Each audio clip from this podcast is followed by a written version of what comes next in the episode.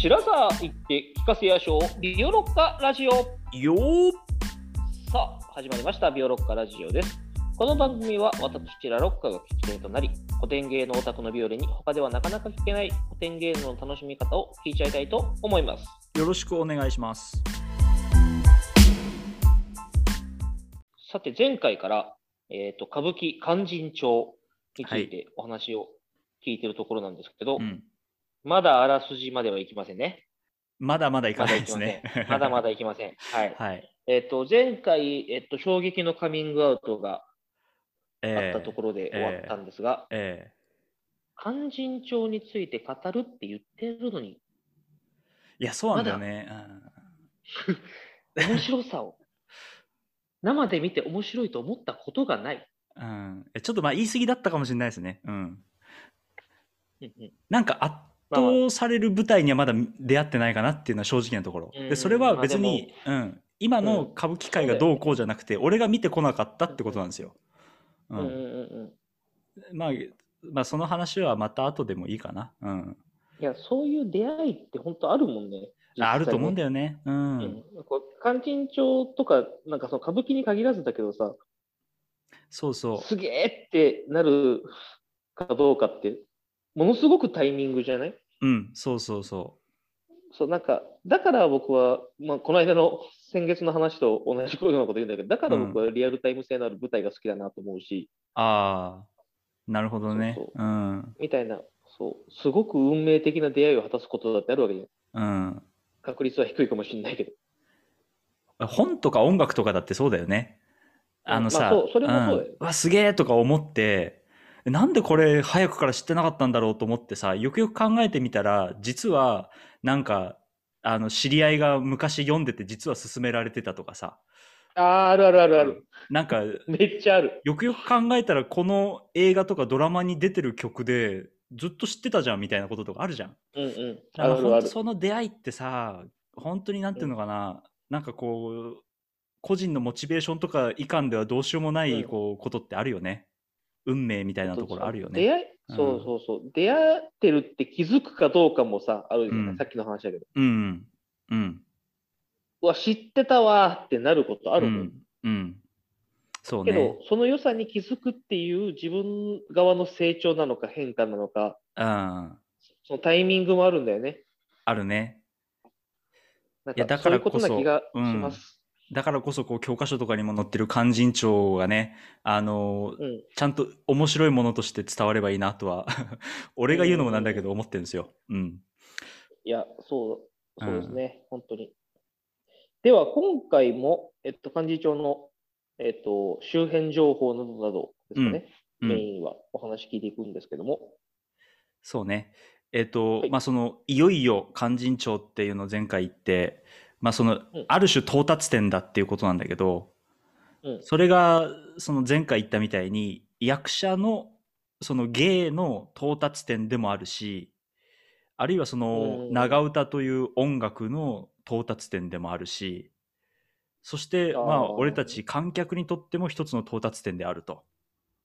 はいはいはい。うん、そういう意味でやっぱり勧進帳っていうのはすごいんだけどなんでここの勧進帳が他でもない勧進帳が到達点になってるかっていうとうん。その勧進帳はあの荒事っていう形式の代表格なんですよ。荒ごと。荒事、うんうん。うん、追加情報で言うと、えっと、勧進帳っていうのは歌舞伎18番のうちの一つなんですよ。18番。うん。あ、18、え、お箱ってやつですか？あそう。18番。うん、あのねなんか歌舞伎の中では18番って書いてお箱って読むことほとんどないんですけど、うん、え、でも、18番って書いて、18番がさ、お箱っていうのは歌舞伎から来てるんじゃないの、あそう歌舞伎から来てる。この歌舞伎18番から来てるんだけどなんかうん。歌舞伎の世界ではあんまり18番って書いてわざわざお箱って呼ぶことはなくて、うん、?18 番っていうこと。18番って言うんだけど、うん、ほうほうほまあねなんかあんま分かんないね、うん。うん、まあそう。でこのね歌舞伎18番っていうのはあの市川團十郎家に伝わるものなんですよ。うん。ああ、はいはいはいはい。あの、えっと、初代市川團十郎からずっと続く團十郎たちが得意とした、えっと、演目とか役柄みたいなものを、えっと、18個集めたもののことで、なるほど。うん、でまあ團十郎ってすごいんだぞっていうのをあの江戸歌舞伎の、えっとトップだった七代目えー市川團十郎が1832年頃に、えっと、18番ですって言って出したっていうやつなんだけど、うんうん。うん、だまあなんていうのかな自然と人気投票で18個決まったっていうよりはかなりうん。自分でこう選んで権威づけを込め権威づけを目的としてやったみたいな感じなんだよね。ああ、はいはいはいはいはい。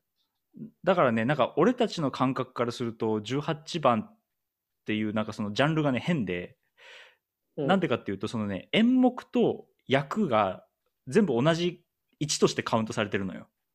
ん？ん？どういうこと？ん？演目と？役が、うん、例えば18番のうちの一つが「勧進帳」っていう演目なんだけど、はいはい。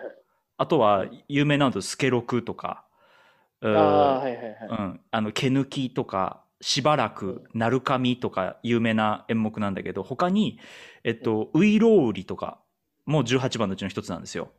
へえ、あの演劇界においては、いまだに早口言葉のね継がれてい。る。うん、うんうん。あれも、えっと、18番のうちの一つなんだけど「ういろうり」っていう作品というよりはいろんな芝居の中にういろうりとして登場してきて早口言葉を言う人っていう位置づけなのね。あーあ、うん、そういう感じなんだ。今こそそれなりに台本が整備されて「ういろうり」っていう演目はあるんだけどなんかうんもうちょっとこうふわっとしたこうキャラクターとして「ういろうり」が18の中にカウントされてるのよ。うんうんうんうん、ああ、それ面白いな、でも。いろんなところで、その人出てきて、ああ、この人だってなるやつ。そうそうそう。だ他にもなんかそのなんていうの似たようなそのなんか演劇としてこう一つの作品として固まってるっていうよりはこうキャラクターが入ってるのね18個の中に、なるほどね。うん、だからなんかそこあたりね変なんでね、うん、えー、面白。あそうちなみにねこの中に過激用も入ってるんですよ、お、うん。まあ、能の過激用とは違うんだけどね全然。あ、うん。違うんだ。全然違うんだ。能の方はほらあの宮崎日向の国宮崎にあの流されて、その飯となった過激用の話なんだけどその前の、はいはいはいはい。あのだえっと源平合戦が終わった後、えっと源頼朝を暗殺しようとしてる過激用の話の方なんだこっちは。ああ、うん。なるほどね。すごい強い時だ。超強いの。あのねえっと、はいはい。は牢破りっていうエピソードがあってさ。うん。あの牢屋に捕まるんだよ。捕まって牢屋に入れられるの過激用が。はい。うん、で、えっと、義経、あ、違う、頼朝、源頼朝から、えっと、まあ、厳しい戦議を受けるんだけど、うん。あのーまあ、牢屋に入れられてるからさ、飯が出るじゃん。はいはい。うん。そしたらさ、あの、過激用がさ、その、源氏方から出された飯など、あの、汚らわしいって言ってさ、食べないんだよ、一切。おお、うんかっこいい。そうかっこいいのか？うん、まあまあ、まある。、強い男よ。うん、腹減ったとか言わないわけ、一切。それで最後の最後に本領を発揮してさ、ずっと食べてない飢餓状態だったにもかかわらず、あの素手であの牢屋を全部破壊して逃げ出すっていう話で、強っ。うん、まあもう本当に過激用のなんかもう本当面目役所。すげえ話なんだけど、うん、そうそれで歌舞伎18番ってそういうやつを集めたやつなんだよ。これを荒ごとっていうのね。うん。はいはい。ああ、荒っぽいっていうこと？そうそうそう。荒っぽいの荒って書いて荒ごとって読むんだけどうんうんうん。これはねそのまあ対概念で、えっと、和ごととの対なのね。荒ごとと和あごあ、とっていうんだけどはいはいはい。あ、和、えっと、和風の和ね。そうそうそう。あの前やったメイドの飛脚とか。うんうんうんうん。恋飛脚大和往来って歌舞伎版だと言うんだけど。うん。あれとかはもう和ごとね。その、ああ、まうあ、ん、荒っぽくないもんね、あれ。そうそう。あのやさ男、うん。はいはいはい。の話で、まあ、うん。うんちなみにその恋飛脚大和往来はどうやって分類するかっていうと上方和事だね。大阪の話だから、うん。ああ、髪型、はいはいはいはい。そうそう。一方歌舞伎18番は江戸荒事だになるね。うーん、なるほどな。そうそう。荒事っていうのはもう本当にそう強い男がこう暴れ回るっていう。はいはい、で、まあ、江戸っぽいよね。うん、そう。そうなんだよ、ううん。んあのなんていうのかな。そのし商人たちのうこう、んうん。細やかな社会いシステムの話とかさ、人情の話とかはもちろん、うんうんかあの江戸にもあるんだけど、それよりもこの荒事っていうのはもうそんなことはどうでもよくて、スーパーヒーローがどう活躍するかっていう。オラーみたいなそうそう、オラーってやつなんだよ。化粧とかももう子そういうの好きそうだしね。あそうそうそう。だからね、まあ、当時も江戸で当てて、えっと、髪型に、その、あの、凱旋、じゃあ遠征して、あの、しはいはいはい芝居に出たりとかって元禄時代とかからずっとあったんだけど、やっぱりね、あの、最初は髪型のお客さんたちもさ、あの、江戸荒ごとすごいなって言って見るんだけど、やっぱりね、すぐ飽きられちゃうんだよね。あやっぱり髪型の人たちはストーリーを見るのが、あの、まあストーリーに超えてるから、うん。あ。うん。荒ごとは本当に、はいはい強い強いうん、な強い強いで終わっちゃうから、すぐ飽きられちゃったりして、まあ、まあそんな単純に一筋縄じゃいかないんだけど、まあそんなこともあったらしくてさ。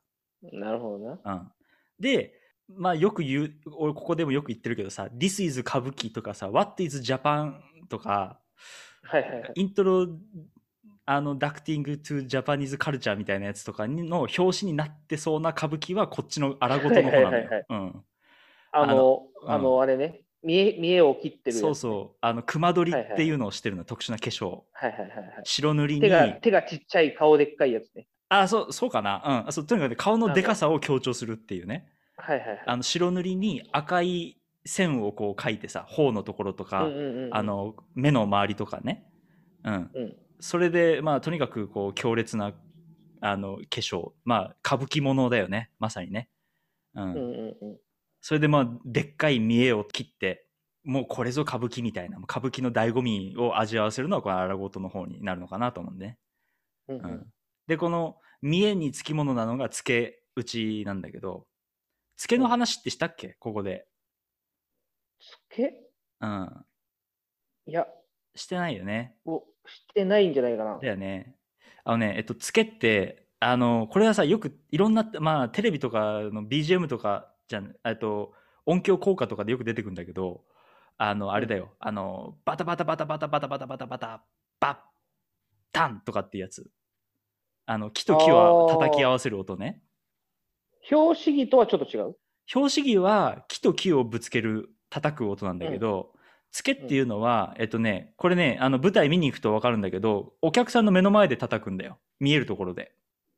あの舞台の右手に板が置いてあって付け板っていう、その、えっと、板に拍子木みたいな2本の、えっと、木をぶつけて音を鳴らすんだよね。ああ、そういう？ん。そうそう。はいはいはい。だからね、あのえっと、拍子木の歌舞伎で言うと木って言うんだけど、木の音はちょんちょんちょんってすごく、うん。あのー鋭い響くね。響く音なんだけど、こっちの付けの方は、あのね、なんていうのか、もっとこう叩く音っていうイメージが強いね。こう、バタバタバタバタバタバタって、うん、言うんだけど、はいはいはいはいえっとね、うん、歌舞伎ではバタバタバタバタバタばったりっていうそのオノマトペが採用されてるんだけど、えまあでもね、実際耳で聞くと、なんだろうね、だんだんだんだんとか、タンタンタンタンって感じかな。うん。ーうんうんうんタカタカタカタカタカタカ、タン、タンっていう感じの音が鳴って、それに合わせてこう見栄を切るわけよ。うん。はいはいはいはい。あなイメージは分かった。わかった？うん。うん、あれが付けね多。分見たことある。ううんんうんでこの付けがこう、たっぷり入った見栄を切るっていうのが、この荒ごとの、もう本当ハイライトだよね。うん。そうで、他にも荒ごとには特徴がいろいろあるんだけど、うんえーっと、まあそのヒーローが出てくるっていう、うん、話なんだけあど、まあ強い人、うん。ね、現代のヒーロー感と異なるところっていうのがあって、まあ江戸時代のヒーローだからね。多分そのね、違いはね、なんだろうなとか思って考えたんだけど、多分ね、速さだと思うんだよ。ほなんかさ、あの、今、マーベルとかのアメコミのヒーローとかさ、うんまあ、あれだわ、俺たちがちっちゃい頃見てた戦隊ものとか、ウルトラマンとかでもいいんだけど、うんうんあれってみんな速いじゃん、結構動くのが。う。まあなんか早くないとね、勝てないもうんんね。飛んだり走ったりさ、ジャンプしたりみたいな。うんなんか、その速さがあるんだけど、こっちの歌舞伎のこの荒ごとのヒーローはね、速さはね、えっとね、使わないんだよ。うん。で、早く動けないからっていう事情ももちろんあるんだけど、特殊効果がないから。うんうん。だけど、うんむしろ速さをね、かなり排除してるんだよね、わざと。あのね、わざとゆっくり動くことによって、周りの人間がちょこまかちっちゃく動いてるように見せるみたいな。ああ、えっと、うん、余裕を持たせるみたいなそうそうそう、余裕を持たせる。なんか、余裕をがあるよって俺強いから余裕あるぜみたいなのを示すみたいな。そうそうそう、そんな感じ。歩くのも、なんていうのかな、一歩一歩さ、歩くのがさ、あの、長いんだよ。ああ、うんはいはいはい。だから本当象とアリの戦いみたいな風に見せるんだよね。荒ごとのヒーローは。うんあ、なるほどね。そうそう。そんだけ差があって強いんだぞ、余裕あるんだそうそうそうぞっていうことか。うん、なんかスズメバチみたいにこう人間を刺すっていうよりはこう象が一歩一歩歩いてるうちにアリを何百匹も潰していくみたいな感じでさ、ううんそんな感じなんだけどん。なるほど。それでえっ、とそのゆっくり歩くって言ったんだけどあのねえー、と例えば一歩一歩歩く時に掛け声をかけたりするんだよあの役者が自分で声を出すの。へえ。あの、それがね、えっと、なんて言うかっていうと、これも荒事でよく使われるセリフっていうか言葉なんだけど、やっとこ取っちゃうんとこなって言うんだよ。なんか面白いね。そう。で、やっとこ取っちゃうんとこなで片足を出して、そうするとつけがダダンって入ったりして、ああ、はいはい。もう一回やっとこ取っちゃうんとこなって今度もう片方の、もう別の方の足を出して、つけがまたババンって入るみたいな。うん。あ、そんな遅いんだ。そうそうそう。歩数としては2歩しか歩いてないんだけど、その中にもうさ、はいはいはいつけも入るわ、あの声も出るわ、まあ、もちろん鳴り物も入るわっていうさ。うん。はいはいはい。で、そういうところでそのいかにそのスーパーヒーロー感を出すかっていうところが、まあ、歌舞伎の工夫なんだけどあとはね、えっと荒事の特徴のもう一つとして息が強いっていうのを演出があるんだよ。息が強い演出？うん、う。んあのねえっと これどう説明したらいいか分かんないんだけどで俺あとあんまり専門用語を知らないんだけどなんか、うんうん。荒事のヒーローはなんかね多分肺活量がね普通の人より強すぎる設定なんだよね。だからねよくねなんかねあの声がセリフがねなんかあの鼻豚鼻になったり唇がブルブルなったりするの、うん、えー、え、わそれはわざとやってるの？あわざとわざと。はいはいはい。あのねえーっとこれ全然違う演目なんだけど一番最初に話した時に出てきたあのねえーっと名木仙台萩っていう演目の最後に出てくるえっと荒獅子男之助照秀っていうのがいいんだけど。あ、いた、いた、男の助。でそいつはもう本当名前の通りあもう荒事の方法で動く強いやつなんだけどそいつとか、はいはい消えてなくなれっていうセリフがあるんだけど、はいはいうん、そことかもう消えてなーって言った後にあの息が強すぎてあのセリフが一回なんかねこうカッって音になるんだよ。おーあそうちょっと、いはい今ちょっとやってみるね。うん。消えてなー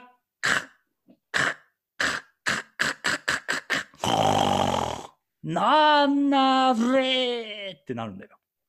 ほほあの息が強すぎんだよね多分ね。っていう設定なんだよ。息が強すぎる設定って面白い。面白いでしょ、うん、その、うん、あのセリフを言ってる間に息が強すぎて言葉が消えてカッカッってなってしかもその後息を吸うのも強すぎて豚鼻になっちゃってで息を出すのが強すぎて唇がブルルルルってなるっていう、いはいはいはい。うん、それがね荒事のヒーローの特徴なのね。それあそうやって強さを表してる面 そ。うそうそう。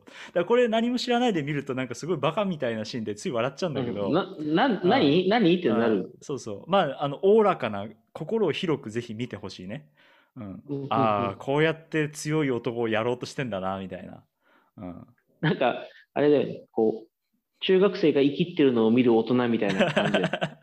まあ実際そうかもね。あの荒ごとに出てくる登場人物ってね実は設定はみんな若いからあー少年なんだよね、あーみん。な、るほどね。そうそう。うん。それはね結構あながち間違いじゃないよ、うん。はいはいはい。うん、なるほど。えー、面白い。大人になったからもうやんないけどさちっちゃい頃見終わったとかつい真似したくなるような感じなのよ、うんあでも分かる、それも。そう。そう。実際真似できるしね。面白いしね。うん、うんうん。そうそうでまあそんな感じですよ荒事っていうのははいはい。このストーリーの緻密さとか複雑さよりもいかに強い男をそのフィクションだけど強い男を見せるかっていううんうん。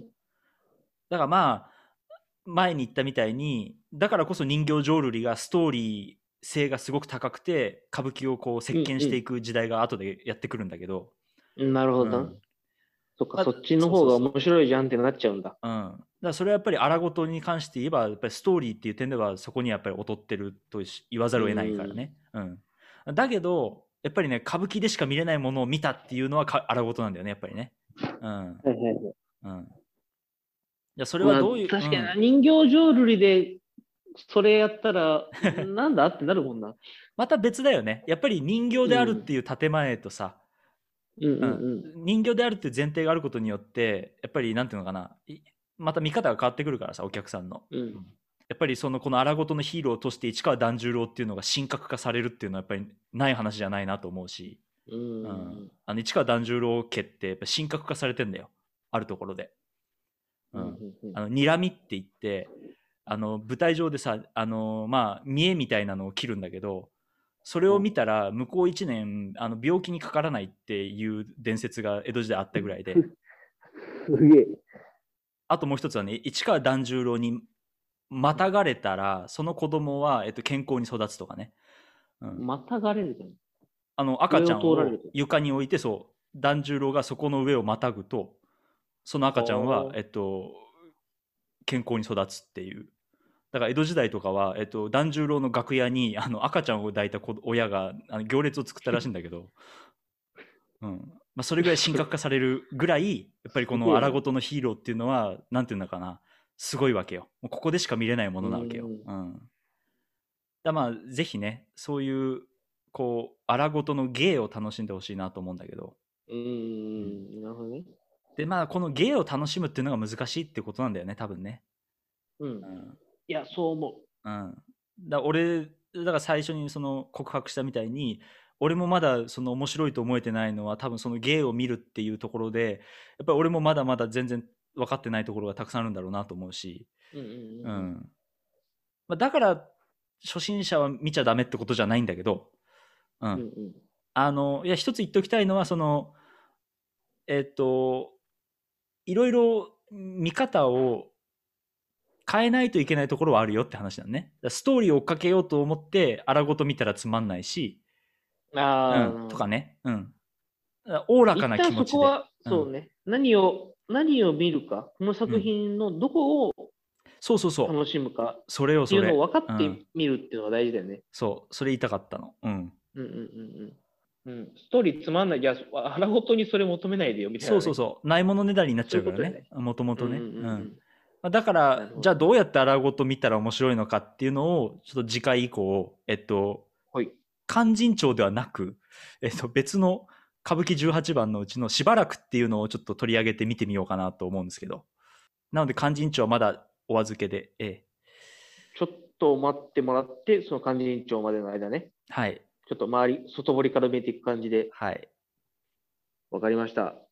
じゃあ、今日はそろそろお時間ということで、ビオロッカラジオ、ツイッターもございます。今回の話の追加情報などつぶやいていきますので、ぜひビオロッカラジオで検索してみてください。また、ペイング質問箱もございます。番組を聞いてのご感想、ご質問などなどお寄せいただけたら、とてもとても、とてもとても嬉しいです。はい。それではまた次回。さようなら。さようなら